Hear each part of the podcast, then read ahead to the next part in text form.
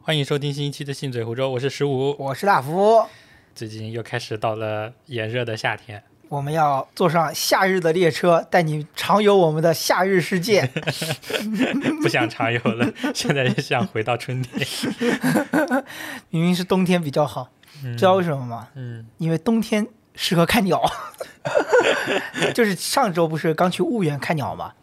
你知道那天气，在在野外找鸟啊，那是多么难受的体验。呃就想回去吹空调。脑海里第一想法，哎呀，快点结束吧，回车里吹空调，快快快， 我要水，我要水。那今年夏天你是从什么时候开始感觉到入夏的？我现在第一个想到应该是我买了个电风扇。最开始是因为觉得那时候房间里只有一个空调，但是天气热的时候，如果一直开着空调，就感觉对身体不是很好，嗯就觉得需要买个电扇。但现在天气炎热了，会发现没有用。得空调加 电扇，那才是才够用。 哎，对，现在就有那种空气循环扇的概念，我买的好像就是那个什么空气循环就扇。是没没有那种传统的大叶片那种哦，那我有，啊。那我有，但它也叫什么循环扇，它就是它那个产品的页面上面会有那种房间里的那种对空对气整个导对流流出来的那种东西，它还能那个它的那个扇头还可以对着天上吹，然后让整个空气给运转起来，那个意思是可能嗯就是那个循环扇吧，我也不懂，我也不太懂，但反正还挺好玩的。就我想象中的就是那种戴森的那种没有叶片的，对，但我那个可能是有叶片。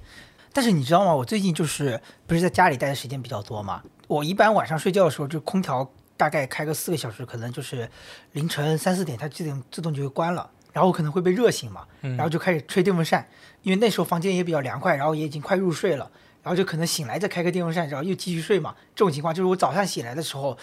房间是会比较热的，但是呢，我就让自己早上的时候不开空调，嗯然后吹着电风扇，就是让自己保持怎么说呢，出汗的那种感觉，而不是一天到晚吹的空调的那个状态。哦，那我不行，我现在的时间大概是这样子：到晚上要睡觉的时候，把空调关掉，然后把电风扇打开，一直开到大概早上六点钟左右，定时让空调打开，把电扇关 掉。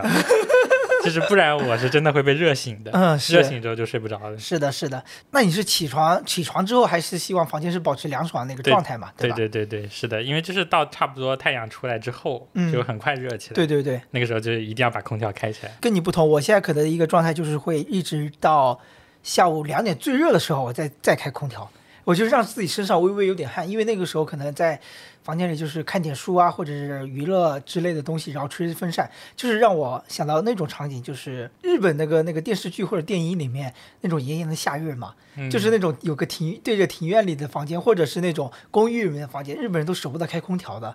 就吹着一个电风扇，然后在那里吃着冰棍看漫画那个状态。男主人公穿着一个背心，然后背心都湿了湿透了那种状态。但我现在慢慢地喜欢上这种让自己出汗的感觉，而不是一直病怏怏的吹着空调。之前可能很羡慕的那种状态，但我现在更喜欢出汗。吃完饭后一两个小时，我就会到楼下跳绳，再加一些锻炼身体的动作，让自己出了一身，就是锻炼大概四十分钟，出一身的汗，然后去洗个澡。那我如果不开空调，就会狂出汗。每个人的体质不一样，哎 呀，是是是。我会很难受。那今年的夏天你是到什么时候会觉得，哎呦，今年的夏天终于到了？这是在我的同事开空调的时候，我就感觉到， 因为那时候我还没有很明显的感觉，但他打开空调，所以你们办公室的空调是自己控制的，对对自己开关的，你喜不喜欢夏天呢？我现在感觉不是很喜欢。但其实我感觉我四个季节里面对夏天还是更有感觉的，它对我的印象最深，为什么呢？一种氛围，你知道吧？就是首先秋冬太短是吗？ 啊不，春春秋太短。就是能让我，比如说穿着很凉快的衣服，然后去很有活力，或者是让我很躁动的那种兴奋的那种感觉，感觉可以去做很多事情，嗯，就有点像冬天的时候会有点要就想缩着点想冬眠的这种感觉对，嘛。而且容易骨折，是就的，是的。不能出去运动这种感觉。对，所以夏天就给我带来很多活力的状态。去年夏天还在游泳呢，今年还一次都没去过。我们 今年不知道有没有机会， 不过游泳我还是一直有在游，前前几天也还是有去游。哎，但其实今年今年夏天还有一个不同的东西，就是加入了夜观。蛙叫，然后蛇就开始出动了，因为蛇吃蛙嘛。然后去夏夏天的时候，去那个夜晚的林子里面看，就会看到有很多虫子啊，呃，蜈蚣啊，嚼很多的油盐啊那些东西，很好玩。蝶啊，虫子、蛇，哇，这个特别有意思。嗯，蚊子好玩吗？ 蚊子，说实话，会发现蚊子不多哎，就是我感觉被蚊子叮的那种体验没有很多，偶尔可能有，嗯可能是因为喷了驱蚊水，也有可能就是说蚊子，嗯，其实那种山上海拔其实也有点的，不算特别低，所以它也比较凉快，蚊子也比较少。有意思的点就是说，比如说像初次去夜观的时候，就可能会想着长袖长裤，不想被东西咬，不想被蚊子叮之类的啊。但是那些因为带着我们的是有大佬嘛，他们你就会发现他们穿的很很裸露，穿这个背心就去了，穿这个背心拿这个相机就直接扛着上山，就是他们一点都不怕被蚊子、被虫子咬之类的感觉，因为他们要拍的就是这些东西，我还以为你说这样能吸引到虫子那并 不会，到身上来，他们就是不不会怕这些东西，就蛮神奇的。这我接受不了。虫子其实就还好，它不会飞到你身上，因为它很安静的。大晚上的时候，它一般都待在叶子上。暂时不太能接受虫子的样子。 说完今年，就想起来说到夏天，去年真的是去年就是太就是在火炉里烤，那痛苦的回忆 不。知道今年会不会怎么样。今年好像今年好像同时同期的时候还比去年凉快了一 些吧。是可能国内是这样子，但是你有没有看到新闻？就是上周的新闻说，七月六号那一天，全球的平均气温是一什么十万年来最热的一天，我操，这是按全球来算。这么可怕！嗯，因为局部肯定像我们国家可能今年不会有那么去年那么热，嗯，对，局部上是这么看，但是全球的平均温度是在上升的。哎，我记得去年有个印象就是说，完蛋了，完蛋了，地球要毁灭了，嗯这天气怎么都那么热了？这个世界就是会不会不好了？就是变得越来越坏了这种感觉， 隐隐的感觉。对呀、就去年还有那种评论说，你今天经历过的最热的一天，都是将来最凉快的一天。 我靠，就很可怕，就感觉慢慢的在往那个世界末日靠近，你知道吗？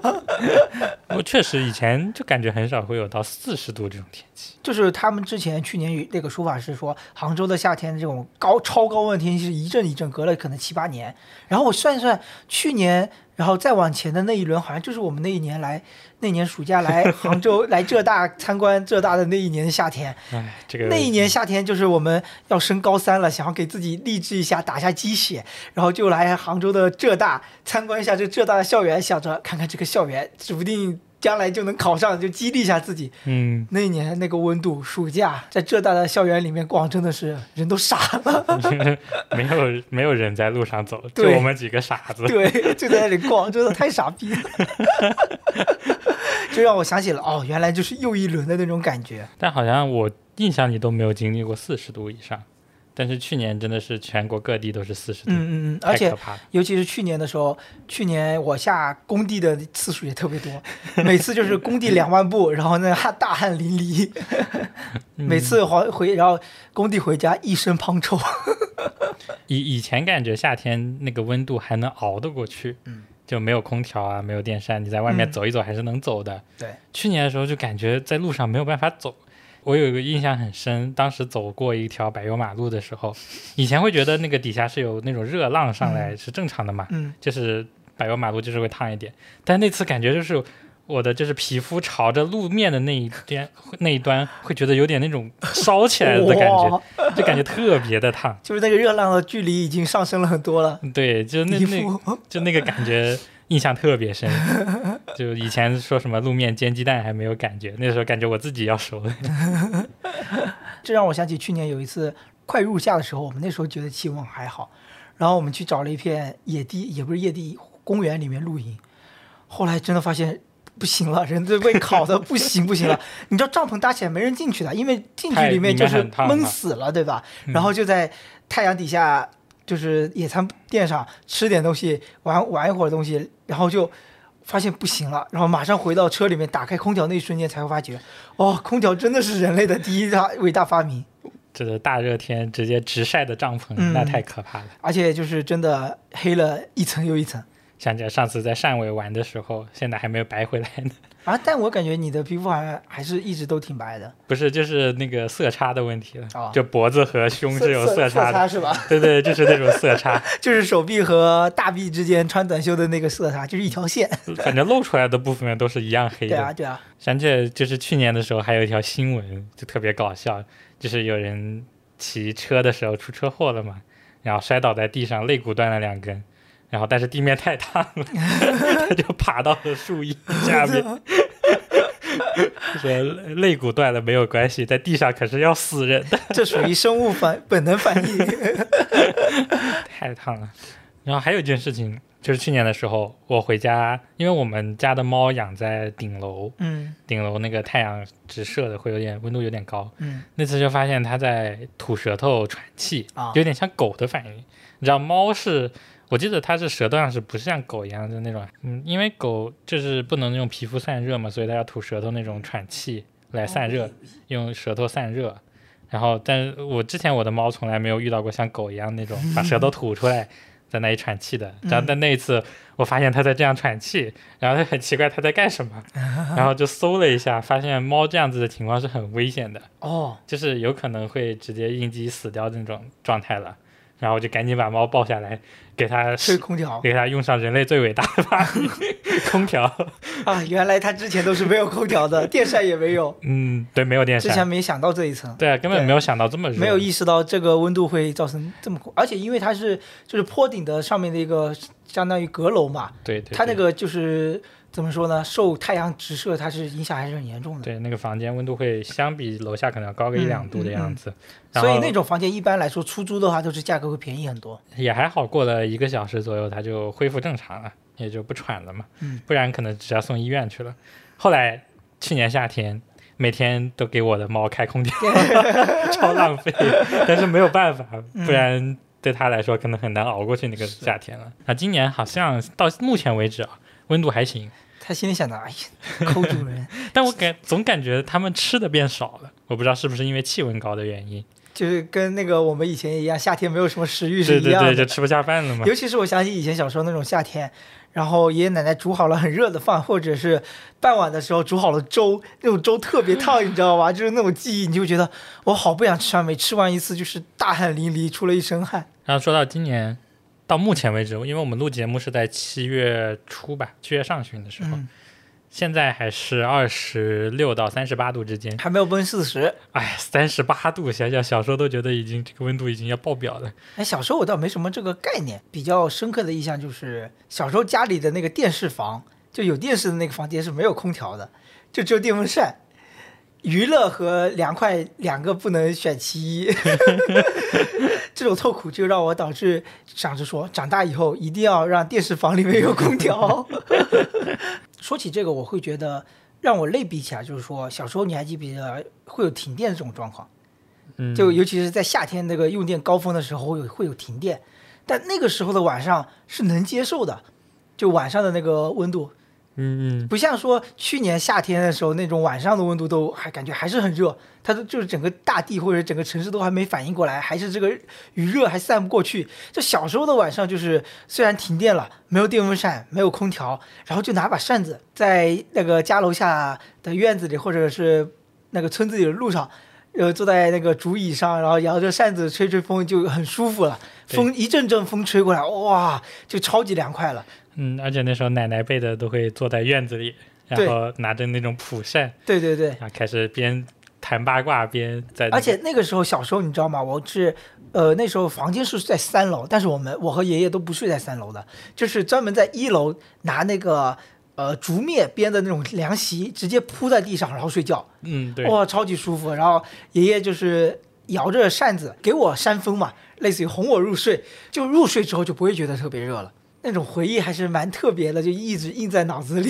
嗯，说到这个小时候的记忆啊，嗯你以前的暑假都是怎么过的？你还有印象吗？就我印象中还有很深刻的一个暑假是是在乡下的镇上中学上学的嘛，然后有个姑姑是在温州，她让我暑假去温州上有一个英语培训班，然后那个培训班真的是你知道魔鬼，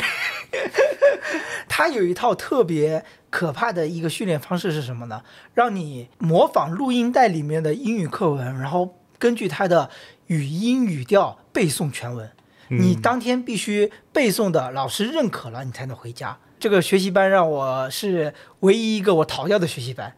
就这个暑学习班我上不下去了， 我就不去上了，你知道吗？那个暑假我印象贼深刻。后来我就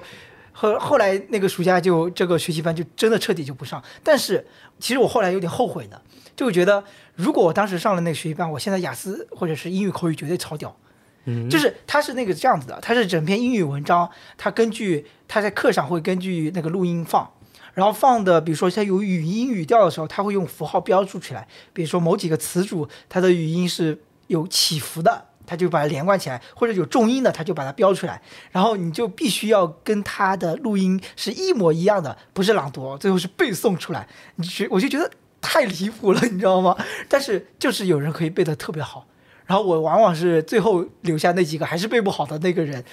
就其实就上了几天课，那几天晚上都是十点十一点才能回家的那个状态。这是我印象非常深刻的一个暑假学习班里的故事。所以他是为了练口语对，的那种发音，发音、语音、语调，整个语气，而不是像我们其实说像我镇上那种中学，阅读好、听力好、写作好，但是其实口语是很差的。比如说我们早上朗读英文课文，都是很死板的，不会有语音语调，就是念完就好了，对吧？而不是像他真的有真的在用口语在用说话那种语气在聊在在讲英文，所以还是很不一样的。这几届我上过一次奥数的补习班，还是小学时候，后面就没怎么上过了。暑假就是在发呆中度过的。所以你这爽呀，你这该玩的时候玩，该学习该学习的时候学习。但我总感觉以前也没什么好玩的，主要那个时候小时候没有手机，没有网络，我小时候暑假其实这样，特别小的时候，跟村子里的孩子关系不是很好，因为都跟他们打过架，几乎每一户都打过，然后就感觉好像后来玩伴就不是特别多，家附近就那个时候还不像现在硬化路面特别多，有很多那种杂草丛，你知道吧？就是很野的那种地方，它就会有很多那种蜻蜓和小蜻蜓。小的时候以为那种小蜻蜓是那种大蜻蜓的孩子，但现在发现不是，是那种豆娘。嗯，是那种叫学名叫葱，然后那种葱特别好抓，我就喜欢抓它们玩，然后抓过来之后抓住翅膀，然后放尾水巴放啊，放水里，放水里啊之类的，或者是抓那种蚱蜢，把它大腿给拔掉，然后放水里，然后就是小时候玩这种，因为小时候家旁边正好有个菜地，就到最终来说还是自己一个人玩。我印象还深刻的也是在那个菜园里发生的，就是菜园里不是有泥地嘛，然后那个泥地本来按理来说夏天不是干干的嘛，然后就专门去洗衣池里面一盆一盆水把它接过去，把那个泥地弄弄成泥巴， 然后一个人，然后人在里面打滚，然后把那泥巴和起来，然后往墙上扔。 然后那个时候小孩子嘛，就穿这个条三角短裤，然后上面上半身是穿着穿着的，后面的裤子就没穿了，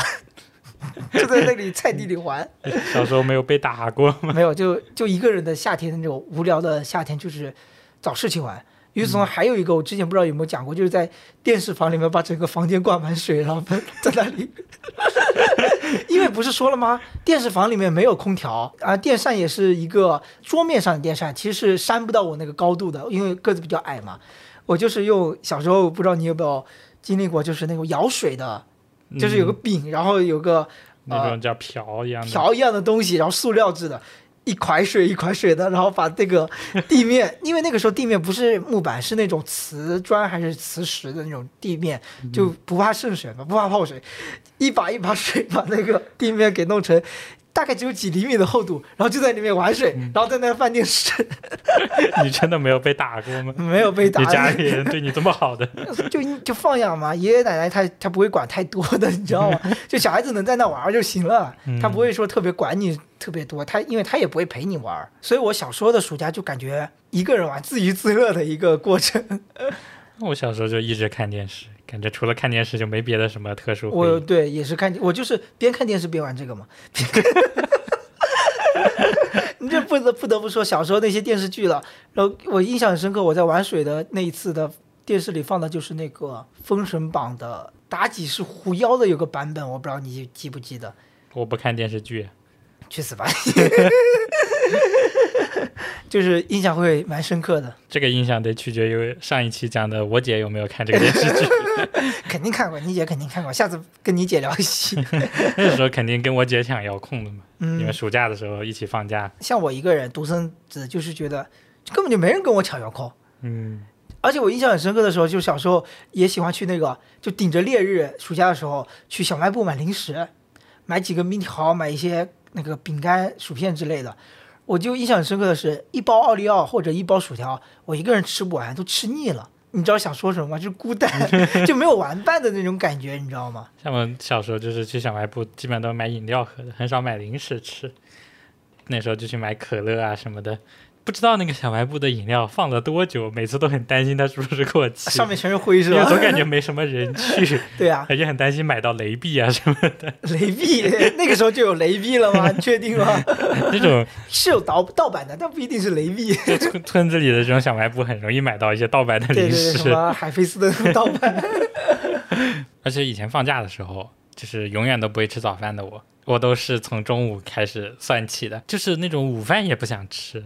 就会一直躺在床上躺躺躺躺躺到下午两点钟起来。 啊，这个符合我高中的时候你在我心中的印象，你知道吗？能能晚点起就晚点起，上学习班就还是需要早起的，一般可能就是随便路上买点吃的，然后就坐三轮车去学习班上上课。那我小时候还真是放养的，从来没有去上过 课。我觉得就应该这样，该玩玩。但是现在的小孩子的暑假，我觉得还蛮不一样的。就我身边有一些鸟友，嗯，他们都是，呃，可能是刚要上小学的那种孩子的妈妈了，他们会把小孩子排得满满的，但不是上那个语数外，现在也不能上。对，而是上那种所有的自然教育课。就像前几天有一位鸟友，他是让他儿子带他女儿去南京的红山动物园里面参加那种夏令营，在动物园里面待五天，他还要在那种安吉博物馆里面过夜，特别有意思的，真的是一些活动了。我觉得这是我们暑假都以前小时候暑假都没有的事情。感觉有一些也是被动的要卷，就是他们有的学校录取的时候会看你的社会活动、嗯，社会实践一些东西。但是这个是可能会是另外层面，但我会觉得，呃，因为也有跟那些小朋友一起玩过嘛，会发现小朋友还真的就他们懂得比我多，你知道吗？ 他有时候问我一个东西，我说我不知道，我只知道鸟。 他问一些哺乳类的动物的一些知知识，我都完全不知道，就问谁是谁的谁是是是不是那个谁的天敌之类的，我就我完全不懂。就他们的知识面已经比我丰富很多了，尤其是还有一些植物啊什么的，就蛮不一样的。有时候在想，就是让小孩子去接触这么多的东西，到底好还是不好？能不能把它当成一种玩的替代上课这件事情？就你去上一些呃运动的课，啊篮球、游泳，就他教的肯定比我们那个时候要系统很多嘛。但这个还真的是在玩吗？嗯我觉得呃小你孩子能不能对乐在其中？我觉得你，说的对，就是直接给他安了一个系统，嗯，就是如果你这个课程是直接教他这个事情怎么做怎么做，我觉得肯定不是在玩。如果你这个系课程设计的，哎，可以展现让他发挥一点天天性啥的，然后又教他一点东西，我觉得可能会比较好。嗯，就我看感这个课程怎么设计是的。挺难的。对对你说对自然自然教育这件事情，也肯定有小朋友不喜欢的，有些小朋友，就是被强行带过去的那种其感觉。实有些小朋友在那也不是学东西，就是逛， 对对对，就没什么兴趣，也要一直走下去，我觉得也挺也也会有，也会有。嗯对，也挺难的。我有之前就在想这个问题，我们这我这一代还挺尴尬的，真的是五谷不分哎。嗯，对我对五谷也不分，虽然是农村孩子，但是五谷不分。但是城市里的东西呢，也不太懂多多少，就真的很尴尬，你知道吗？就是现代化农村的这个孩子就，嗯，就是这种状态。不过现在互联网抹平了差距，大家都在刷短视 频，悲哀吗？城市和农村的孩子刷的都是一样的短 共视同频。 共共同富裕。 其实说实话，说回来啊，我你知道为什么我感觉我还挺喜欢夏天的？嗯因为我觉得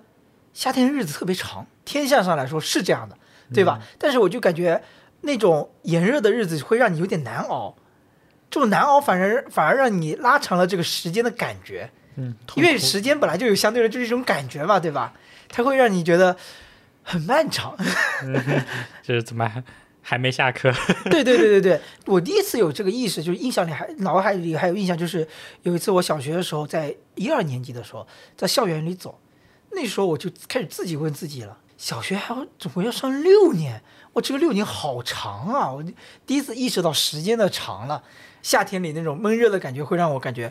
比如说我十二点就是早上看了一上午的电视，体感很舒服，看得很开心。下午开始热的时候，从比如说两点看到四点，我觉得看了好久了，好闷热呀！这怎么才四点钟到真正的傍晚到晚上六七点，可能怎么还有那么久的那种感觉？所以这种就给我了一种印象，夏天日子很长嘛。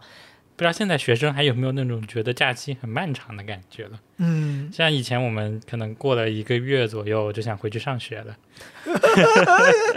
呃呃，那是没有上学习班的你吧？ 啊、对，不不上学习班的时候会有这种感觉，我觉得会有的，很多人都有说过，过了一一个多月的时候就想回去，因为实在在家里太无聊，那确实就还是要被家长说。就是会有一种感觉，开学的时候还蛮期待的。嗯，对，然后上了一个礼拜的课之后，就想着明年暑假什么时候来。 嗯嗯嗯，是的，不知道现在的学生还有没有这种感觉了？因为感觉现在的生活会比之前要丰富很多。对，主要是手机，我觉得还主要是网络。网络对你能干的事情很多，嗯，不单单就是只能宅家里了，家外的一些活动都很多都是有空调的条件了。你说打桌游或者是运动也都是有空调的空间。而且现在我们在城市里待的比较多嘛，可能城市还是确实比我们当时的条件要方便多，刻板印象就是说要顶着大太阳然后晒，而且远，嗯就是山沟沟里嘛，出去远。嗯，然后后来有那种条件的时候，也不想去学，因为太热了。聊车那期也有说过，还担心教练会被教练骂， 你不是很难受吗？又要被教练骂，对，呃，天又热又很难受。他还不开空调，啊，对， 不开空调，省钱为了我呃，靠，想想想就全身都难受，就很嗯抗拒这件事情。对，所以我学车不是在暑假学的，就是是我工作之后才学嘛。嗯，家里也是会说，你要么去学个车嘛，就大学暑假的时候就躺在、天天躺在家里，跟小时候一样，家里人就会不停的催你去干点事情。嗯，嗯，学车是一个选项，呃，就天天催你去学个车，去学个车。哎，说实话，说到大学的暑假，我说实话，我觉得我有点后悔。嗯，就我大学时下没干什么东西，我真的是要到快了大五的时候，我到毕业的时候，我才意识到，哎呦，原来生存有点难的，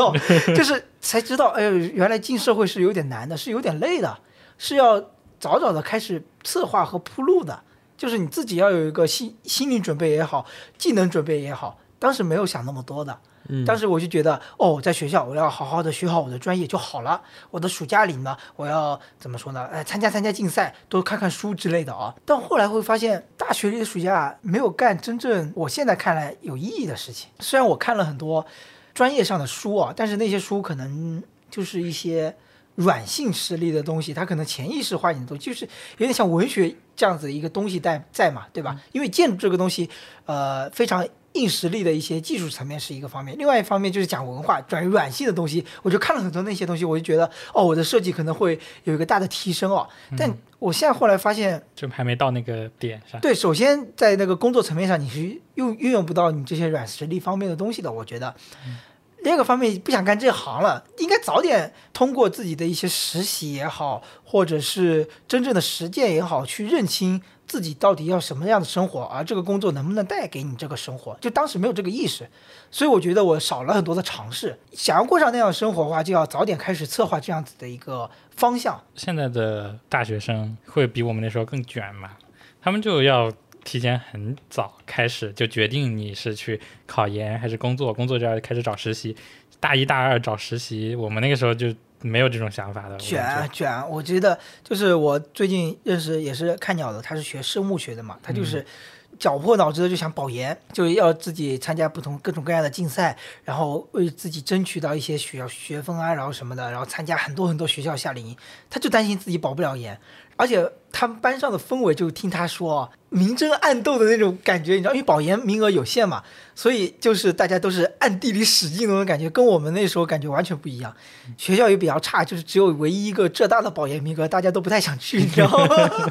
就是有前，就是有一两名他知道自己有这个机会的，他可能就会努力去争取。但而且也听说有一些那些纠纷，你知道吗？就跟第二嗯名、第三名之间的会有一些纠纷。其他人我不知道是不是都跟我一样。就傻不乐呵的，天天就是傻乐乐的，就哎呦干这个设计好有意思啊，好开心啊，这种感觉，完全没有为自己的所谓的真正未来在想一些东西。但是我当时的想法也，我也觉得也能说服当时的自己，就觉得在当下那个状态，我不能说为了眼前的小小利益去打工什么的，因为这还是不符合我比较长远的一个目标嘛。但我觉得我后悔的是没有更多的去实践更多的东西，呃，让自己早点认清自己想要什么。所以我之前有在想这个问题啊，就说我以前的暑假到底浪不浪费这个问题。嗯，你刚刚说把目光放长远一点，那我们放得再远一点，其实也不浪 费。对，五十年，五十年过去了，你要打拼这么多年，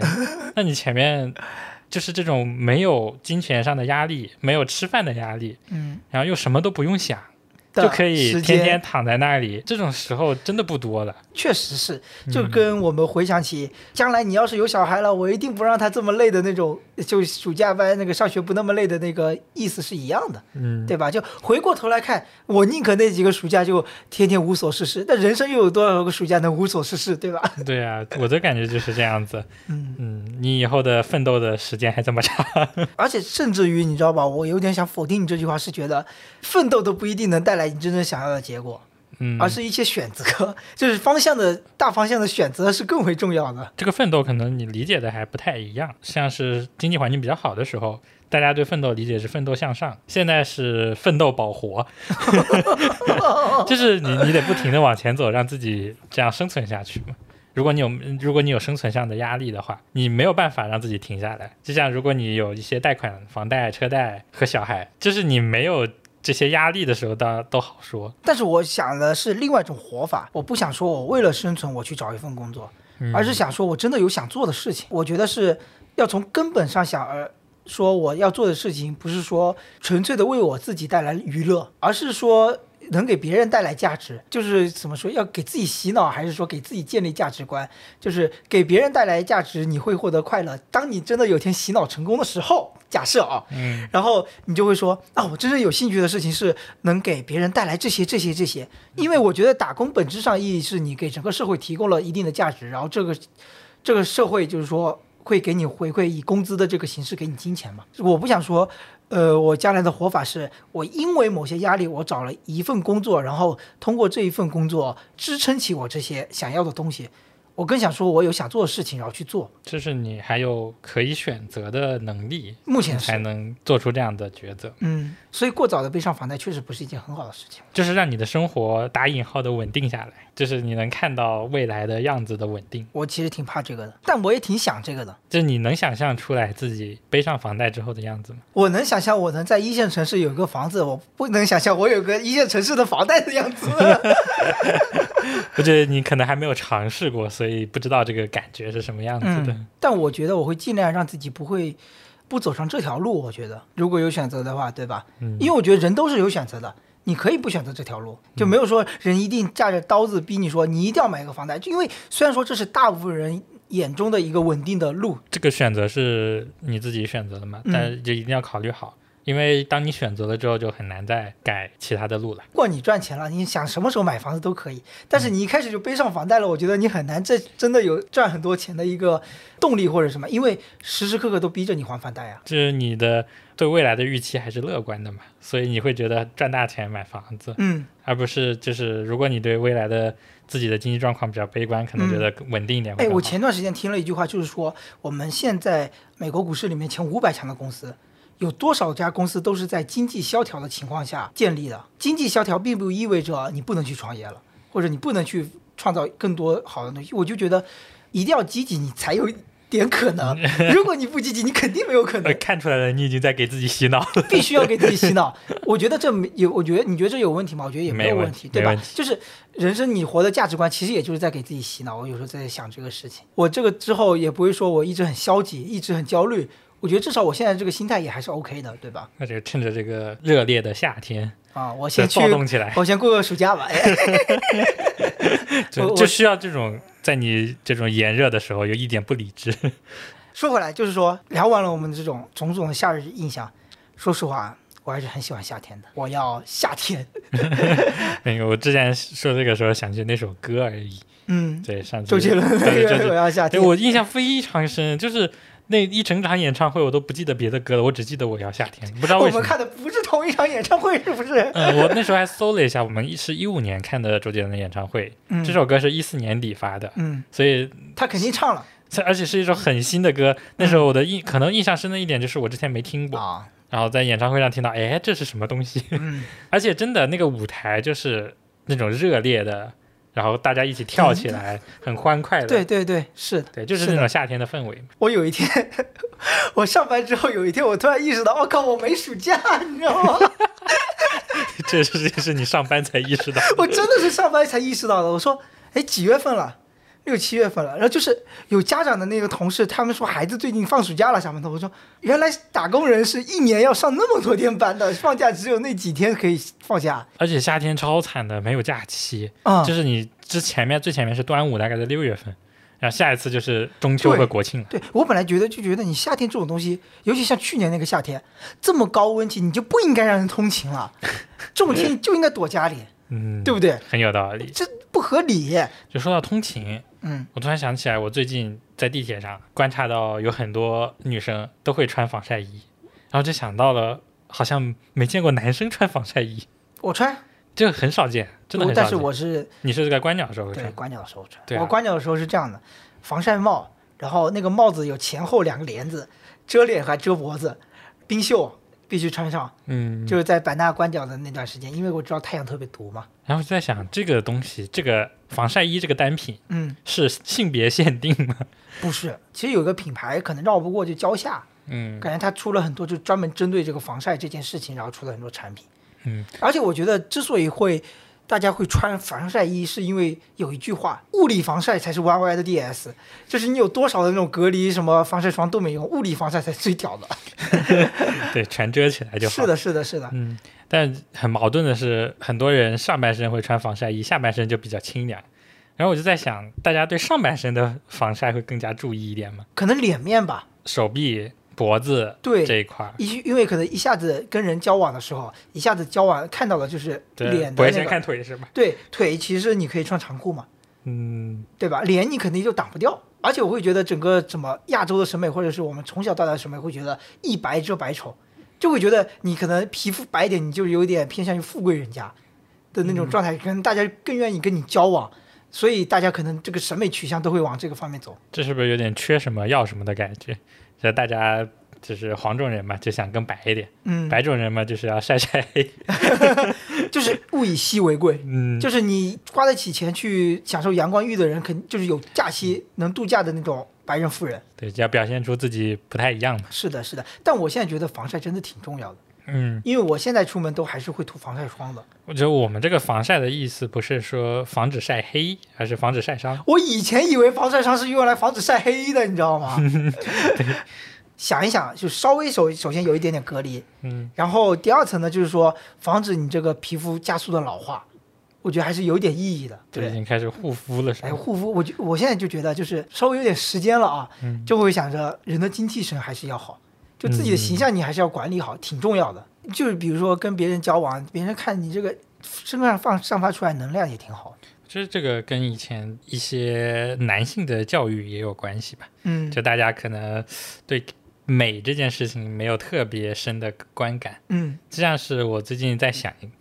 好像确实在路上男的撑伞比较少，就单独撑伞。像我之前就是跟八月一起撑伞之前，我自己是不撑伞的。你有单独撑过伞吗？呃，后来大学后来有，嗯，大学开始的时候也不在意这些呀、对啊 呀、连帽子都不戴，防晒霜更没有了。对啊就呀、只管走，就觉得你在路上身上怎么怪怪的，娘娘腔 我啊，对对，是吧？那时候想法，就是一 下子想起那个经典词汇“有毒的男子气概 是，而且我会发现，就是说，比如说在江浙地区，无论是男性女性，就出门都带伞。但你比如说在，我之前这不是在云南待过嘛，一人一个遮阳帽必备的，因为海拔也比较高，紫外线特别晒，就他们就非常功能性啊。但是在杭州，其实你晒久了也是会被晒伤，也会被晒黑的。但大家就会觉得，哎呀，这种低海拔、这种沿海地区，你这个特别在意这些干嘛，对吧？”。我现在在看也是，我感觉这这几年可能社会风气会更好一点，就大家对于男的撑伞没有这么在意了。嗯，但是我啊，最近又在地铁观察，你这是每天观察人间百态是 吧？对，我每天在地铁上没事情干嘛，就看看大家都在看什你你专门开一期视频视频节目，你就说每天观察到的人间百态， 就单口录完一刀不剪上传，我跟你说绝对 火。么，然后还有在路上走，我发现就是没有男的撑伞。我今天特地看了一个嗯都没有，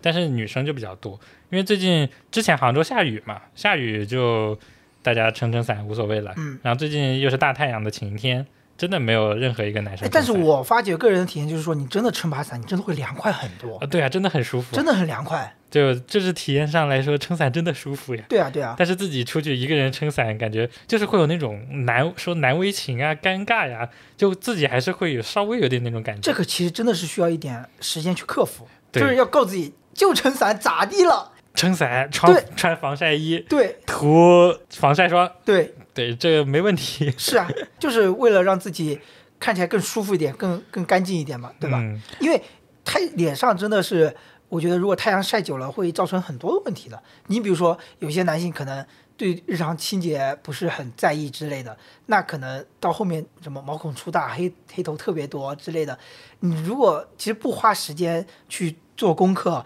去清理，你给人的形象印象就是不好。嗯，而且就是说我你刚刚说的那个男子气概的事情，太强调男子气概，其实就是自己给自己枷锁，最后最后苦的不还是男子男人自己吗？ 女的又从来没要求说，哎呀，你男的这个怎么怎么怎么样，对吧？他哎，，对我还特地在小红书上搜了，嗯就是关于男性不撑伞这件事情，嗯，女生是怎么看的？我看评论里好多人都是不理，就是他们的理解跟我们不一样。就有好多人的评论是说，以为男的不觉得 晒，有有有有有有有对吧有有，就是他们不理解这种奇怪的自尊心，或者怎么说，奇怪的骄 傲。 是不是？我突然想到了几个男明星，古天乐、彭于晏，是吧？给人的印象就是从最开始的白白的奶油小生，到后面都变成了那种硬汉或者是非常健康的男子形象。嗯， 但是那种晒和真正被晒黑，我觉得还是不一样的。但其实我们这里要声明的，男生是怕晒的，嗯，对吧？真的怕晒。是啊，我真的我每次就比如说出去看鸟，没戴防晒、没戴遮阳帽或者没涂防晒霜，我回家看到镜子里那黑的我，我真的不能接受，你知道吗？就有点后悔。这不是黑的，就如果脖子上不涂防晒，我脖子后面就会起皮，就会红嘛。嗯，就晒伤晒了就，伤了晒伤了就会对，红，然后很严起重皮的，对，就很难受。最近就在观察鞋这件事情，发现穿鞋真的不太一样。嗯，就是我发现女生穿鞋种类非常的多，然后就是各种款式，从运动鞋到凉鞋、拖鞋，就是各种款式都能驾驭。嗯但男生的选择好像相对来说还比较少。男生一般呃嗯篮球鞋，最近有一些火的，比如说老爹鞋或者休闲鞋，嗯，爱打扮点的潮人，黑色皮鞋也会穿，其他可能真的不多了。或者就是说，最近也可能比较多的那种户外的溯溪鞋，然后嗯像穿着袜子我也有一这个双，比较对少吧？这比对，较少。这种其实也有，就是说如果你稍微要点搭配，但女生的话就鞋本来就特别多嘛，我之前发现凉鞋都很少见了，跟以前的印象不太一样。我感觉以前好像大家都很喜欢穿 凉鞋，然后不穿袜子。你是说那个脚背上有两个黑黑的那种凉鞋吗？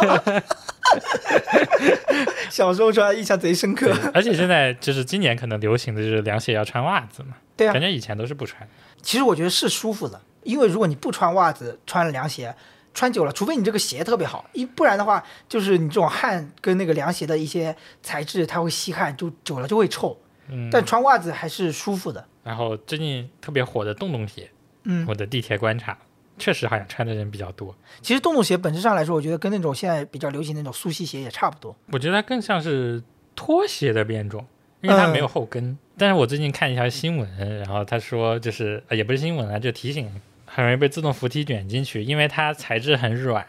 然后对脚的包裹性又比较强，哦嗯它不像普通拖鞋，拖鞋卷进去就卷进去，你脚直接出来就好。嗯洞洞鞋又对你的脚有包裹性，嗯，它就会把你的脚也一起带进去。哎，说起拖鞋，我不知道你有没有一种印象，就是在大学里，体育系的男生特别喜欢穿那种又长又厚的袜子，然后再穿上拖鞋。嗯，好像有那么点印象，就是一看你知道，一看你就知道这个人是个体育生，球星也会有这种穿搭，嗯就是长袜加那种，然后就流行起来了。了，是吧？对。对对 对，然后那个拖鞋也特别讲究，一般是个至少是 Air Jordan 的， 然后那个一双拖鞋都要三四百，贼贵呢啊，可贵着呢。 什么国产泰姬把它价格打下来。对，但是说到球鞋这个事情，我觉得不得不绕开，就是我高中的时候有一个印象，嗯，就是说你看一个人，一可能看表，二看鞋，就是看一个人鞋，你就知道这个人大概是什么样的气质。让我想起来我红色的科比战 靴，什么气质？红色的科比气质，我觉得，嗯，有点闷骚。你知道明骚你知道买什么吗？嗯，还记得我们高中班同班同学买的科骚绿色的科六吗？哦，绿色是吗？我以为你说是那种圣诞款的橙色。我之前有考虑过要不要买橙色的鞋子的，橙色的其实你之前有一双安东尼的那双那个是白色为主。蓝白橙吧，对对对，对吧？白那个橙就是看着还是蛮舒服的。我觉得那个挺好看的，就像那个就是圣诞圣诞大战那个款式是嗯纯橙色的，那个就会比较的显眼一点。是，就那种是明骚了嘛，嗯是吧？所以你会买这种还是红色为主的，因为红色的鞋还是挺多的。我还觉得我那双鞋还是我自己设计，呃，也不能叫设计，就像耐克有那种呃自己选色，对对，自己选颜色哦啊，可以在上面写上那种字啊什么的。所以当时夏天的时候，我们高中嘛，每个男生能展示的一般都是自己的球鞋，就是愿意打扮或者愿意展示一点的东西。以前会习惯穿，在夏天的时候会习惯穿这种露一点的鞋嘛，就是凉鞋啊、拖鞋这种。不喜欢呀、嗯，我以前都是再热的天，我都能穿的那种很厚的篮球鞋穿着，因为我觉得帅。 是因为帅吗？对，我哦你知道我有双，我有双詹十高帮的，我知 道，贼厚，就气垫也贼厚，这个整个脚的包裹性也贼厚。我夏天愿意穿它，就觉得 帅，帅，你知道吗？就是那种状态。这是迷之自信。 对，那个时候也真确实不像现在愿意露脚趾头。 我感觉我一直以来都不太愿意这么做，嗯就是从小学开始就不太喜欢穿。然后有一天我听我妈妈跟另外一个亲戚聊天，嗯，然后他们就是把我这种行为视作讲究，哦，这样的吗？对他们觉得就是一个小孩子就是在不管多热的时候 都要穿上袜子哦、和鞋子，明白明白明白对吧有？有自己的原则的那种人，啊，感对，觉。就是那种很就就开玩笑的那种，就说我这知个道，小就小孩是子很讲你究。这种形象跟那种形象就完全不搭嘎，就是大夏天背心、大裤衩、人字拖、冰 条、冰棍，就你跟这种形象完全不收搭租嘎，老大爷，对？吧？就是你你是完全没有这种形象过是吗？嗯，对，就不太喜欢这种穿凉鞋这种感觉。哦，那你人字拖也没穿过，没有，礼服人字拖很穿起就来挺帅的，不会穿出门呀。我我不太喜欢那种夹脚趾头的拖因为鞋因为你知道为什么吗？因为穿人字拖你可以有节奏感，啊吧。嗒那你穿个吧嗒木屐吧不是嗒更好？要被打的，因为你是黄秋生啊。 所以我感觉夏天穿鞋这件事情，我还是现在也是，要么运动鞋，要么板鞋，基本上嗯也不会穿别的。没看你穿过凉鞋，，我们家里鞋柜里也没有任何一双凉鞋 适当突破一下。凉鞋加袜子是吗？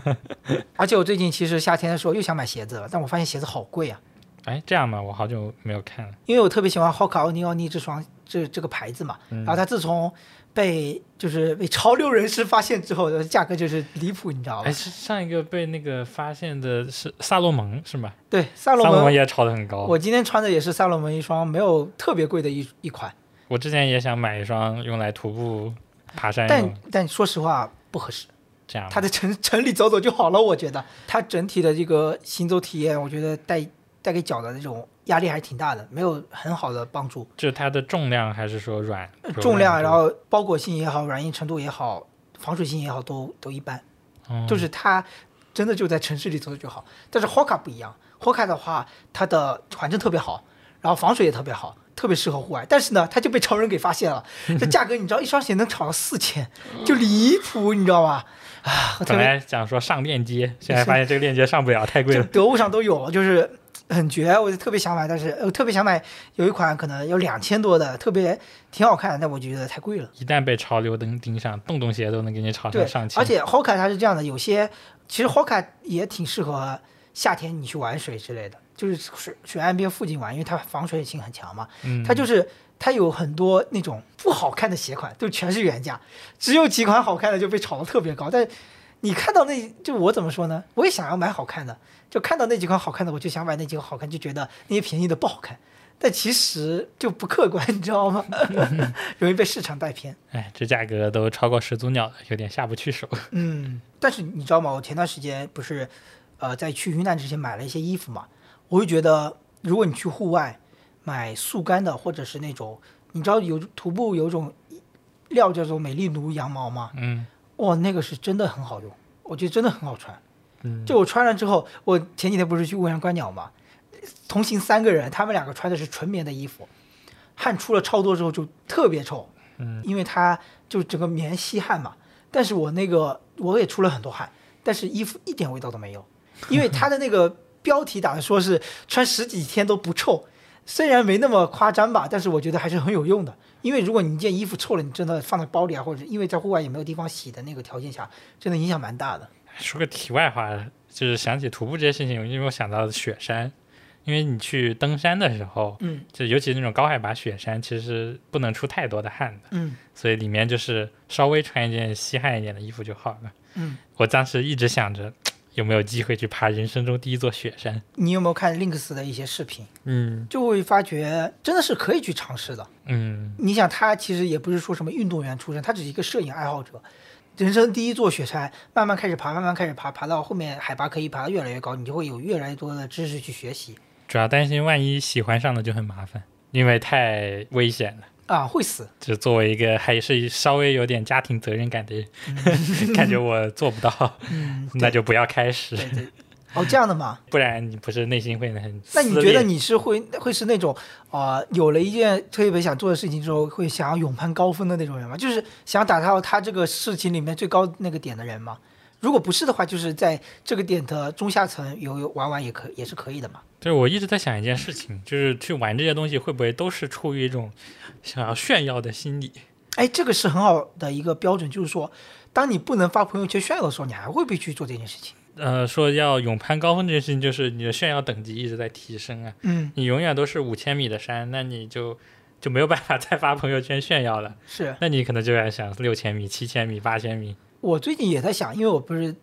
特别喜欢观鸟嘛，但我就在想，如果我哪天不把看完鸟之后不发朋友圈了，嗯我还后面还会不会再去看鸟？虽然我现在每次看完鸟都会发朋友圈，嗯，但我觉得我还是会看的，就说明你还是就还是喜欢这件事情。就你真的干一件事情，然后不告诉别人的时候，你还会不会去干？其实是一个很好的评判标准。我觉得这个炫耀其实也不仅仅是炫耀给别人，你知道那种感觉，我很厉害， 嗯，就有一种但这种思维好像是说在登山者里面是不能有的，嗯，因为是大山包容容纳了，允许了你让他。就是对你吧就不能是那种征服的感觉对对嘛对，我的是还是挑战自己，就我很厉害，我能爬到顶，嗯就不是说我很厉害，我把山踩在了脚下，嗯，是对自己来说是一种很满足的感觉。其实我觉得是挺好的，因为什么？它能督促你去增强自己体能锻炼哎。到了那些高海拔高手，那些脉搏都不怎么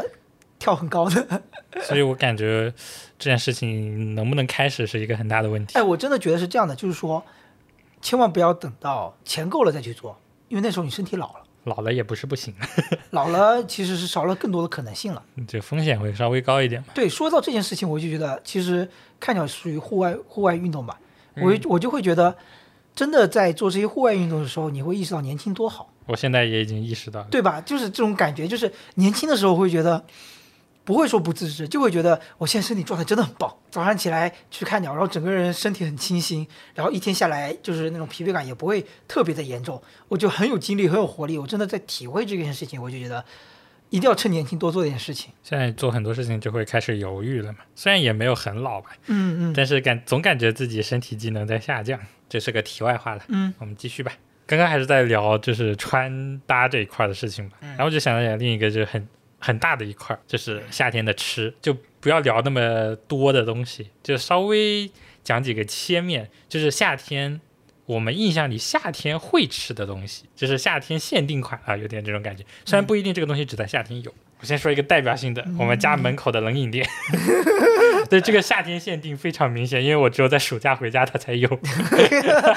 它冬冬天可能也有吗？对，虽然温温州的冷饮就是冬天也是有的，嗯但是我们家门口的冷饮店它只在夏天有。嗯嗯嗯。说到温州这个冷饮，说实话，我是到了长大之后我才知道，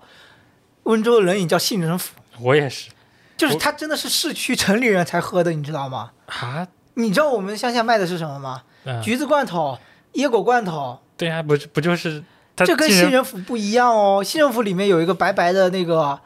东西，它那是我们没有的。哦，它是，那我而且它是混合起来一碗，不像我们是那个杯子里面，然后舀点橘子就是冷饮了。咬点橘子，弄点那种椰果，然后对再弄就各种罐头拼在一起。对我觉得最点睛之笔是最后那点薄荷一样的味啊，道。不对，这个是对精髓，这个是对，精髓。这个是以前我在别的地方就以前没有吃到过的那种味他道。们那个是这样的，一般那种冷饮摊上，它有一个类似于用了很久的那个尖叫瓶，嗯，然后里面是那种薄荷汁、薄荷薄荷水，料全放进去之后，啪浇一圈，就那个味道很香的，嗯，清凉，真的很清凉的感觉。再也没有吃到过加薄荷的这种饮品。嗯，就我们这种样子的很多嘛，里面各种水果呀，像那个呃海南新不良，它放的是椰奶，然后像是在泉州上次吃的那个东西叫什么来着？哎，忘了，不重要，嗯反正就这种东西，嗯我觉得到处都有。这这个是一个很常见行为，把水果这种东西混混到一起，嗯我觉得大家都能想得到。但是加薄荷真的是好吃，嗯，就整个味道就很喜欢喝它的汤水了。嗯，对它，它不是纯纯的甜味了，嗯而是一种带给你喉咙的清凉感觉。但是我后来我到城里发现，我吃的那个温州市区里卖的清补凉，跟我啊不对，温州市区卖 的那个市区清不了。温州市区卖那个新政府跟我这印象中的冷饮不一样。 嗯，我觉得也有可能，就小时候那个就已经是过去了。哎，你有没有觉得？得那个小时候家那个家门口那种冷饮店的那个冰箱特别 诱人？就好几个罐头在里面，你知道吧？就他可能左边一大格是卖放这种冷饮罐头，然后他要给你舀的时候就是打开，然后每一个大罐头里面舀一点舀一点，另外一层另外一半可能就是一些冰棍、冰条之类的东西。而且小时候这种他的那店都是人家的后面开个门、然嗯对后卖的，都不是特地的对那种小卖部的样子。我印象比较深刻的话，菱角哦，夏天才有，嗯，是吧？吃起来贼麻 烦。就是咬一口，呃，它是类似于两个牛角一样的一个东西吧，大家应该都知道嘛。嗯，然后咬开之后，中间的果实还是很好吃的。 是白色的，对它外面外壳是黑的，你咬的话牙就会 变黑。对对对对，然后它有那层黑色的皮会粘在你牙上之类的。嗯，然后一般吃菱角的时候是在中午或者下午，我们温州话叫鸡肋，就是吃下午茶，就是普通话翻译过来叫接力，就是不是见礼啊，不是是接力，这样子。对，呃，就是说打以前干活人累了，下午要补充点东西，继续干活，继续补充体力，然后继续干活。为什么我看的是另一个版本？是有客人来的时候的一个，就类似于那种接风的这样子 的吗？可能也有吧。版本不一样反。正温州话是鸡肋，然嗯后就会下午的时候，奶奶就会蒸好，呃，煮好拿过来吃，然后可能也会有绿豆汤，这两个配起来，嗯或者是银耳红枣汤。哇，说到这个银耳红枣汤，我就不喜欢喝，因为我小时候我妈会煮这种各种奇奇怪怪的东西，还有 我你最我讨感厌，觉阿姨的厨艺老是被你吐槽 呀。因为我记得小时候我最不喜欢喝是她煮的那种桂圆的， 哦，懂懂懂就褐色的桂圆的那懂种，懂懂，哦我就嗯，桂圆干然后对煮对起来对 的，，我不喜欢那个 味道。而且有一次就是为了提神醒脑，我记得他们放会核桃做。，不是会做一种很奇怪的饮品，红牛里面打鸡蛋。有，我听说过 对，就是啊，打生怎鸡么蛋会有这种东 西？补吧大 补，这不是没有没有想，但我出没来想过是给孩子喝的。这是我尝过，所以我就感觉我总是在喝这种黑暗料 理，然后导致我对银耳这个东西，而且银耳小时候做的也不甜，啊，对，它是稠稠的那种感觉，对就感觉软软的。 不好喝，而且经常喝的是热的对，绿豆汤也是，啊，热的真是不能忍受因。为因为它那概念里是不会说把里面放，因为觉得喝冰的不好，对身体不好。嗯，对，然后要么就是不会把它放在冷藏柜里面藏一会儿，或者是放冰块都不会放，就让你喝喝热的，你就难受。小孩子就是难受不爱喝。对，绿豆汤我也很喜欢喝，但是就是糖又少又是热的，嗯嗯也很难喝。我就喜欢那种把糖给加加满，然后底下搅到底下能听到那个勺子和糖摩擦的声音。哦，一点点是吧？ 您您在呼唤一点点吗？ 现在夏天都喝一点点了是吧？ 嗯，现在都都要喝少糖， 少少糖。还有吗？还有其他的夏日印象美食吗？嗯，还有就是我暑假的时候，每天早上都会听到的敲竹杠的馄饨声。哦这是你它家是真的早上啊？对，是早上，然后他早上或者中午，反正是上午的时候，他会一个村一个村的过来。对你家是起点， 我家是终点，我家每天都是晚上十点之后才 听到他就是那种咚咚咚咚 咚。哎，你知道他们现在都骑电瓶车了？啊，对啊，我都电瓶三轮，然后我咚没见过，咚现在咚我就没见过了。啊是这样的，现在早上只有那个卖牛肉的啊，不卖肉的那种号角一样的声音，嗯，那个真的十里八乡，这来我传播距离贼但远。其实细说这个馄饨啊，嗯就是温州的这敲竹杠馄饨，汪当，但它其实不是夏天特有的。啊，对对对对对吧，这特有的原因是因为我暑假在家，啊，对，早上能听得这才到是。原因。但你知道夏天有一种也是这种骑骑街串巷的一个另外一个就是叫清凉粉，就是它也是骑一个小三轮车，然后三轮车上放两大罐透明的那种果冻状的胶状的东西，嗯，然后它最后也会放点小黑芝麻，然后再也是撒浇一层薄荷水，啊，好像是的，对吧我？好像对这个印象比较深。对，也是这种东西，也是走街串巷一个个村子卖过来的东西。对，而且它有的时候以前会有那种塑料碗装嘛，对对对但但是在之前它是直接拿袋子的，塑料袋碗都不 给，哦，那我就没经历 过直了。接给塑料袋上面插根吸 管，我印象很深，因为我姐会去买回来给我吃，嗯，哎呀，她总是拿着两份的钱，我妈会给两个人的钱，嗯然后她就会去买，而且那个他们那时候骑车嘛，会骑得很快，你嗯听到那个声音的时候要马上出门，你是马上出门，你知道我是怎么样？马上冲到房间，打开嗯哦窗户推着喊。因为他不会到我们家那条路上的，哦他会从大路走。哦那你喊也没用。对啊，你喊你也听不见，所以你听到那个声音就马上竖起耳朵警觉起来，拿上钱，呃呃然后等他敲声音越来越近的时候冲出家门。或者你可以先去，然后让他喊了，然后再回家拿钱。说起这个馄饨，到我家不是晚上九点十点了吗？我有时候睡着了，我那时候小时候跟奶奶一起睡，然后我就说奶奶我想吃馄饨，然后奶奶就起来到阳台的那个阳台上，汪当哎汪当哎把他喊住，嗯，然后那个人就吱一个刹车声立住，然后灯就亮起来，加开水烧，就是到锅里尽快马上煮沸嘛，然后从一个小抽屉里面对对弄出对，很多那种小馄饨下下去，然后准备好那种紫菜、油条、虾米、青菜，还有肉末，肉末要在那个大的铁槽里面，这是叫什么？水域加 热，把肉末焯焯熟就有个肉汤了。那个一碗下去，这晚上真的是美好的夜晚。哎，太舒服了。对，而且那个那种馄饨是什么？泡沫碗，然后嗯，垫着一层这个塑料袋，就馄饨在塑料袋里面，到最后你这个汤要每滴都喝光， 饱饱的，因为它还有蛋丝啊什么的，真的特别香。但重点是馄饨没什么肉，就吃个面皮儿，嗯，啊、我最近就是这几年回家都没有再遇到过，可他可能就是能可能就是不干了，不干了，儿子也不想，或就家嗯里或人者也不想干。或者找了一个固定的地方吧。说实话，也没人愿意干这个活，嗯，累呀、就是一直一一路就各个村子这样转对过呀、来，而且从早到晚，晚上可能一两点都还在敲。这样我们那边买东西都是，不管买鸭蛋呀、纸巾呀，都是走街串巷，嗯嗯然后听到那个声音，你说起来这个，我前上次不是去婺源嘛，也是去一个村村子里面看鸟嘛，因为也比较偏远吧。然后他们整个村买菜是怎么买的？一个大货车，嗯，也不是特别大，中货车吧，开着喇叭，然后拉着一一辆车的菜到村口，然后开始放喇叭，放半个小时，然后村民买完菜，然后 他走，很神奇的一个场景。然后说一个我今天突然想到的水果，嗯，就是枇杷。嗯应该听众都知道枇杷是什么东西吧？应该应该知道，虽然最近好像生活中见的确实不多，对啊，杭我州感不多觉，杭州水不果多。店真的很少见了。嗯，但是你知道吗？杭州的糖稀是，琵琶的重点的那个，对啊，是一个嗯我产知道地，，对。但这样就是在这样子，杭州枇杷都不多。嗯，确实这个还挺要，因为今天过来的时候我还去逛了一个水果店，发现印象中确实没看到。产的时间，我今天还特地问了一下我妈，嗯，她说是在端午之前，哦，所以跟我小时候的印象非常贴合的就是，我会偶尔有那么几天回家吃到枇杷，啊，但是到了暑假的时候就没有， 对吧？因限为定，我们回去都七月多了，嗯， 就没有了。所以就感觉吃枇杷吃的又很少，但是呢，每年都能吃到，所以这肯定就是在端午的时候吃到的。 琵琶给我的印象就是小时候小伙伴还在跟我玩的时候， 去隔壁家，呃，去别的村子里的房子里偷枇杷吃，因为那个枇杷树是会长出围墙外的，嗯，就会生长出来的，然后枇杷就会挂下来，爬过就能摘到，这呃他也看不见， 都不用去他家院子里。所以你们家那时候有种枇杷树我吗？们家当时是柚子树，哦，会结柚子，我们家那个时候是有枇杷和杨梅的。嗯，哦，还有杨梅。嗯，我们家是有杨梅树的。我我们家的杨梅在我阿泰的坟旁边，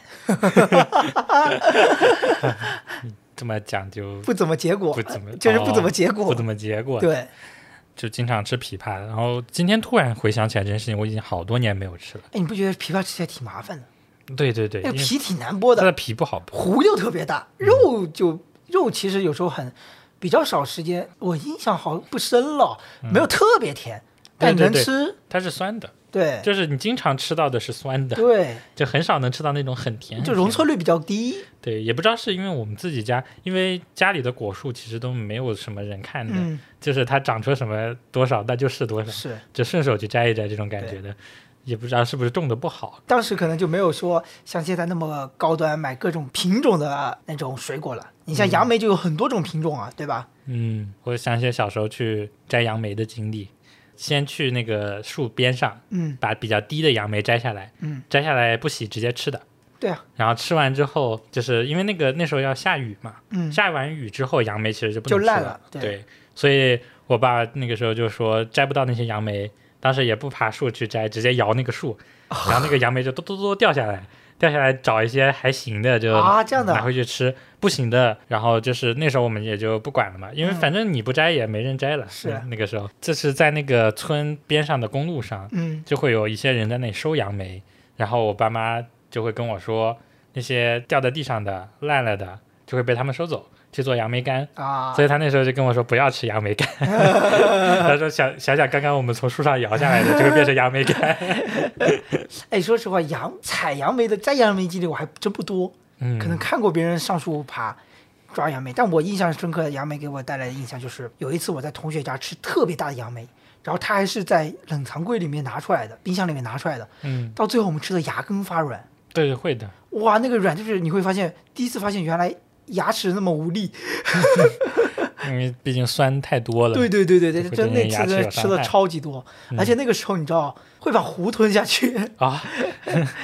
这鸡巴就是当时不知道谁说是说法是吞糊也没事儿的，就吞了，但其实吞吞多了就胃会不舒服。想想小时候还是有杨梅自由的，现在杨梅有点贵，嗯，对你有没有喝过杨梅酒？我只舔过一下，其实我不太喜欢白酒的味道，所以我只舔过，哦，我记得有一次在我们那个高中同学家，然后第二天起来的时候，他妈妈做了一桌午餐，然后还把他家杨梅酒拿出来了，味道是真好呀，高度数是真浓啊，嗯，我觉得有一些杨梅酒是甜的吗？我记不清了。呃，会有一点甜味，我感觉就是甜的酒会给你一种它度数不高的错觉。嗯，但它度数真的很对，高杨梅酒度度数很高对的，，味道相当好喝。 我只是只要有白酒的味道我就受不了。那你买那么多茅台是为了给我喝吗？茅台啊、那可是收藏，收藏哪天就把你喝光了。哎，我把里面的换成水， 像还有这种吃不掉的杨梅，就会把它直接放到冷冻里面没有。啊。你没有吃过冷冻的杨梅吗？哦，就能是放啤酒的哦，那我知道，就咬下去跟那个小时候有一种冰棍，嗯就是那个杨梅包，就是一块钱一包，然后里面有好几颗杨梅，嗯，然后它是在冷冻柜里面的那个，咬下去就是跟跟咬冰激凌似的。对对对，就是那那种种感觉觉，对就是对那个东西。对。然后我那时候我们家吃不完的杨梅都会把它放到冷冻里面，但然估后计过一小段时间就咬一个， 但估计小卖部那种杨梅包里面的那种杨梅都不好，就掉地上了。你爸掉爸地说上的了掉 掉，地上了。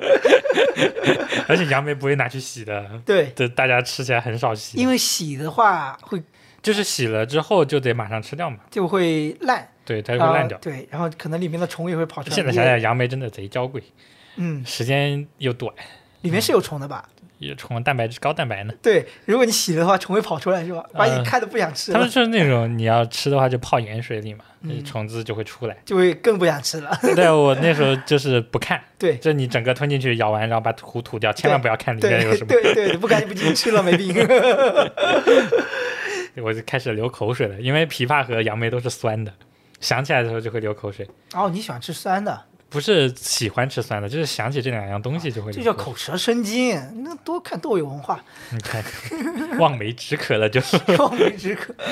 对，想起来你刚刚说的那个，把凉席铺在地上，我印象特别深。嗯，因为铺在地上真的很凉快，但是对真的很硬。但是你知道那种凉席有一种不好，嗯就是你躺久了那个位置会很热。啊，对你必对。须要翻身或者换位置，换了一会儿位置又热了，然后你又要换回来。我小时候就是这样子的，对啊两边，但是有的时候你把两边都躺热，哦对啊，哦，好难受呀。这是一种，还有一种是竹子的那种凉席嗯，还好一点，还有一种你知道吗？麻将席，麻将席，啊，那可热了，那位置躺着很我热，以然后为你说它会夹腿毛呢，还会还会夹腿毛，还会留印子。啊，很难受。所以那个时候把那个凉席铺在地上，嗯，是两边都躺热了，我就会直接滚到地上去。脏 啊！那个我我爸妈那个时候会把睡觉前会把那个地拖一下，啊啊，对，都会拖一下，对，然后把席子铺上去之后，我就滚到那个地上去 躺着，啊，贼舒服。嗯所以小时候没有空调，真的就只有个电扇，而且电扇也不怎么大，嗯，然后就是躺在地上，而且啊哪电里扇热了很滚哪里。吵，你知道吗？嗯那个老电扇，那种老电扇是什么电扇？就是那种你手之后能伸进去，能咬你手指的那种电扇，特别大的家伙。我不知道你你可能没印，你没见过。没见过，就是它特别老了，每个旋钮都特别大的那种，然后它那个缝它是呃放射状的，到了最边缘圆圈的最边缘，它的手它的那个孔隙能把手指放伸进去，嗯然后它每次运转起来，哒哒哒哒哒哒哒哒哒哒哒哒哒，哇，你那个是，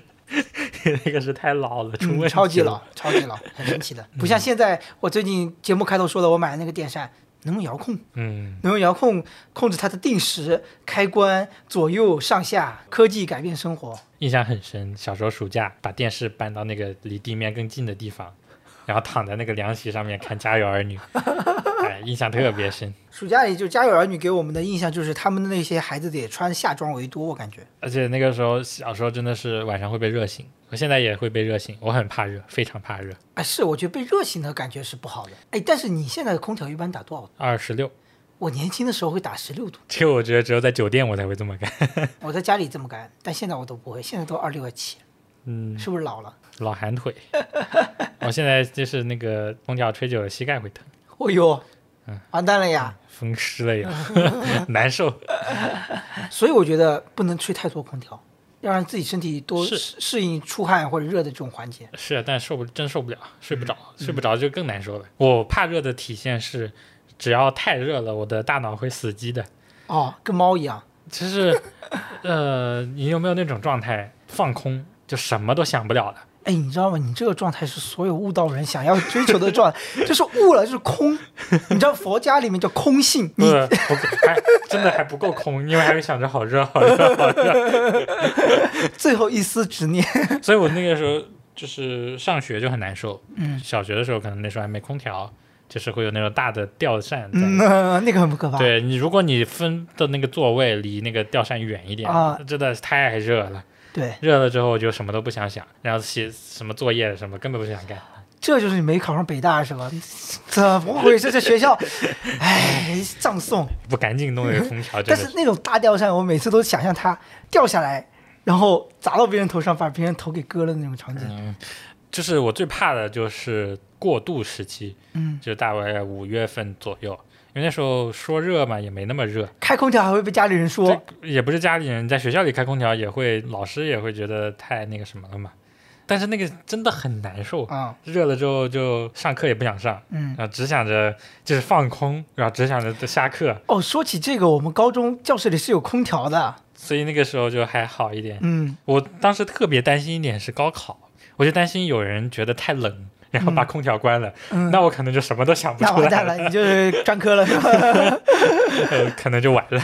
还好我们那个时候在本校考，然后空调都开着，蛮舒服的。嗯我那时候就就是我的大脑，我总感觉就是到了那个跟 CPU 一样，到了一定热度之后就开始降频了。嗯嗯嗯。嗯，然后就是太过热了之后就自自我保护关机了。说起这个，就是我们小学时候，我小学时候不是住老师家嘛？那老师家其实现在想想挺抠的，就一个房间要睡十几个小孩，一张床。那时候男女都无所谓的嘛，两个女生睡床上，然后另外十几个男生头对脚，脚对头这样并列着打地铺，然后就睡那个一个房间里面。那个时候那个房间也没空调，然后就吹着电风扇，那个夏天晚上都热的睡不着了，然后在那里聊天讲话，老师就进来了。就他是那种，他就睡隔壁房间，他是会默默从阳台那边绕过来，从那个后门默默的打开，然后看谁在讲话，然后用力喊他的名字，然后让他怎么样出来罚站那种啊。那天也正好特别热，告诉了我们一句话，我一心印象特别深刻：心静自然凉。我到现在还是，我现在会我到现在能理解了一点点这个意思，但是我那个小学的时候那几岁小孩，谁能理解这个到底什么意思啊？对吧？哎，太难受，我现在也凉不下来，就静不下来。我对啊就感觉只要一热，我就想开始你翻越滚。想让他静，你越静不下来。就是想在满地打滚。啊，满地打滚，然后我再帮你舀点水。哎，我觉得这个动物都是一样的，猫也一样。鸟也像一样，鸟对温度也是很敏感。对呀、像现在我楼上的猫，它们就会，因为我之前给它们铺的那种小孩子就会在地上爬那种泡沫的那种哦，东已西，经开始铺路了。不是，就是它们太吵了，哦，垫上那个只有声音会小一点。但是它们最近就不会躺在那上面，因为有点烫，啊，它们会还是会躺在木地板上。就是猫也是要找一个凉快的地方，在上面滚来滚去的。是的，是的。对呀、说说到这个动物，就是鸟也一样，夏天亮的越来越早，温度升高的时候时间也越来越早，鸟活动的时间也变得越来越早，越到中午那个温度高起来的时刻，一只鸟都没有。然后到了傍晚，然后又开始去吃东西，都这样的。我想到那个就是一个画面，我感觉最严酷的地狱，大太阳前面是一条很长很长的路，然后空气就是那种热到很粘稠，然后你感觉你的汗都已经排不出去了，嗯，然后那条路看不到尽头，你要一直往前走，这真是地狱的场景 啊！浙大真的。还有还有苏州， 哇、走到热到爆炸，就是让我想起了以前的那部，呃，是《春光灿烂猪八戒》还是什么？他们讲述后羿射日嗯真正的画面里面有九个太阳的时候那个场景，嗯你有没有印象？嗯，我是又怕冷又怕热嘛，娇贵，你跟杨梅似的， 以后你就叫杨梅，不要叫师傅了。是又怕冷呀又怕热，最担心的我觉得还是热，因为冷的时候你能多穿一点啊，但是热了把你把自己全脱光了就没办法了。而且就是出汗了之后，感觉身上黏糊糊的，我也会很难受。所以我跟你很不一样，我很喜欢出汗。这也是我不喜欢吃西瓜的原因，哦，就是吃完西瓜，因为西瓜糖分高，嗯，就感觉嘴上很黏，手上也很黏，再洗洗呗。就没洗的时候呀，就已经开始难受了，哦，就跟出汗了，就是全身黏糊糊的就很难受一样。怪不得你妈妈跟邻居说你是个讲究的 孩子。Call back，因为因为很多事情都会让我觉得很难受，啊难受了我就不会去干。讲究。杨梅，杨梅就很方便，直接吃就好。 我是说你是个杨梅， 娇贵的杨梅。这想想你有没有过中暑的经历？我是在小学的时候唯一有过几次，中午的时候回到老师家吃午饭，从小学走到老师家，那时候可能也有一点几公里呢。到老师家就觉得很不舒服。后来吃完饭之后，老师给我看了一看，就用食指和中指弯曲起来，哦然后揪掐揪我那个脖子后背的肉，揪了好几下，但我当时看不见嘛。然后后来我才知道，就揪红了，嗯就是把那种血放出来那种感觉。还有用那种勺子，陶瓷勺子那背面在那刮脖子也有。不知道这个偏方是哪里来的，反正就是那些走在路上的学生里面脖子上紫一块的，对就是对我感觉可能跟中医的那种感觉差不多，就是把体内的嗯跟暑刮气，痧一样的对感觉。对对，把它那个热气给散出来的样子。说实话，我觉得啊，我现在身体挺健康的，就我整个身体状态都很健康。比如说一起出去户外活动，有些人可能就过一会儿就支撑不住或者怎么样，但我觉得我整体都还 OK。哎，我觉得我支撑不住有一个点就是太热，嗯，在太热了之后，我感觉我的活力下降了，就不想动了。非常热的时候，不是会就就就已经动不了了嘛。嗯，所以我那时候就在想，有没有一个地方它不那么热， 可以去。我们先不说南半球啊，嗯，哦，说到南半球，我才意识到，原来我们夏天的时候，他们不是夏天。你知道我的地理学的真的很差，这这些基本概念我是真的没有的。当我真的在一月初的时候看别人在澳大利亚的那些那个 UP 主视频的时候，我才意识到，哎呦，他们那个时候是夏天呀！我以为你这个视频是几个月前拍的呢。就我的地理真的很差。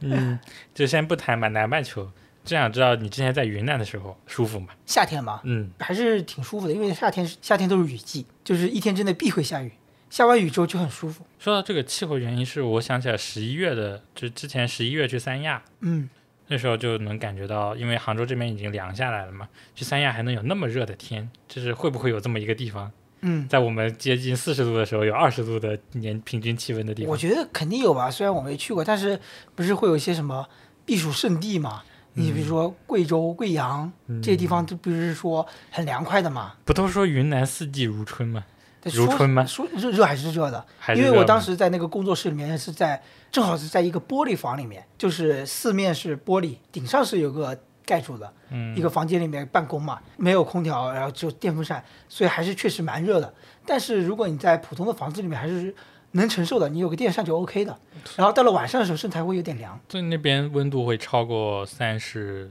不太会？吧？不太会，就还是二十来度，就是体感温度不会这么高。想去了呢。但是紫外线高呀，哦哦，啊，是紫外线高强的原呀，对呀，做好防晒。然后又又去，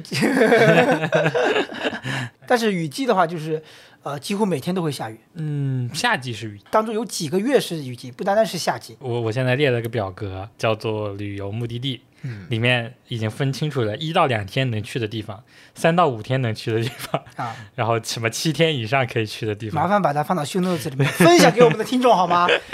啊不是这个作为一个福利，我我觉得这个不行，因为它是有一个地域限制的，比如说一到两天。它就是在杭州周边了，感觉以后可以列个单独列个分类，夏天可以去的地方，冬天可以去的地方。但其实是这样的，就是比如说你有了一项热爱之后，嗯你的夏天就不是夏天了，你的夏天不会跟着避暑去了。嗯，比如说看鸟，嗯你夏天你就会觉得，哎呦，华东、华中这些地区太热了，鸟都没啥，就是荒季，你就会想要去青海、去新疆、去内蒙古这些草原上，谁不想去呢？不一样。就是这个时候你只能去这些地方才会有鸟，嗯，就季节性不一样。比如说你喜欢上一项其其他东西的时候，你的季节在你的眼里就会变得不一样了。因为你现在说的一些旅游目的地是很普遍意义上的，但是你知道，就是旅游可以变成很多层面嘛。当你是一个普通的玩家，你就是旅游就是逛逛吃吃；但如果你看鸟，那你就会把看鸟看加进去。但有些其他的一些人文博物馆，比如说你喜欢逛博物馆，那博物馆又是另外一个层面，就是你在旅游的中当中又会把它加进去嘛。其实你想的不是旅游，是休息。想找个地方休息的心态跟皇帝是一样的。这承德避暑我山我庄，是听错了吗？你是把自己比成了皇帝是 吗？每个人都可以是皇帝， 都可以有自己的追求。就想到了经常电视剧里面听到的承德避暑山庄，我到现在都不知道承德在什么地方，河北吧？但是你知道在哪个位置吗？不知道啊，嗯皇帝不知道道啊，，就只知道那地方肯定凉快，应该是的，都能避暑了，肯定凉快。嗯，嗯应该是的。就感觉每个人都可以找一个这种世外桃源一样的地方，你说真正的避暑是不是空调房呢？又好像不是。不仅仅待在室内的地方，嗯，而而且不能太冷，就不能到什么澳大利亚啊去，一下子又变成零下，那你就没什么意义。是，就是避暑这个概念，我觉得还挺有意思的。就就是你会发现，比如说在空调房里面办公，你不会觉得是避暑， 嗯，是吧？就肯定找一个能散散心的地方，又凉快的地方。我突然想到了一个画面：村子、大樟树、溪水、冰西瓜，井水大西瓜，井水也有啊。我小时候真的，我那个村子叫井大，就是因为有井，嗯然，后真的会把西瓜放到井里面，真的然后凉，真的冰。就跟那个新安江十七度是，是啊下水游泳会抽筋，我现在都记得民宿老板说的话。哎，其实说实话，说起夏日要去哪里玩，有几个地方是可以不去的，一定不去的。嗯，重庆、长沙、武汉这些地方你肯定不会去吧？ 都可以不去。对啊啊现在哪里不是火炉城市？杭州也是，杭州都也是都可以不去杭州啊也的。是，杭州也是杭州千万别来， 又而且又是这种雨天，贼难受，嗯，湿热。我觉得湿热真的哎很难受。但是说实话，你知道最近的杭州什么好看吗？嗯晚霞，啊，是晚霞是真的漂亮。粉色、红色。现在是真的是有机会看晚霞，嗯以前那加班强度，哦我现在下班的时候，就是骑电瓶车回来的路上，啊就会有很多，因为附近有那个工地嘛，嗯，他们那种工人刚好也是差不多下班的时间，他们会出来散步啊，或者骑车，嗯，然后就会看到他们停下来，然后再拿手机拍照。附近还有那种花地，就有很多人在里面拍照啊，还有直播的，我还看到过。这也是夏日才只有的晚霞呀。那我们今天夏日列车就到这了，那么这期就到这里了，希望大家过一个开心的夏天。无论你是喜欢夏天还是讨厌夏天，希望你都能找到让自己舒服的状态。下期再见，拜拜。冲冲冲冲冲冲向海边，Go Go Go Go Go，准备疯癫，我要下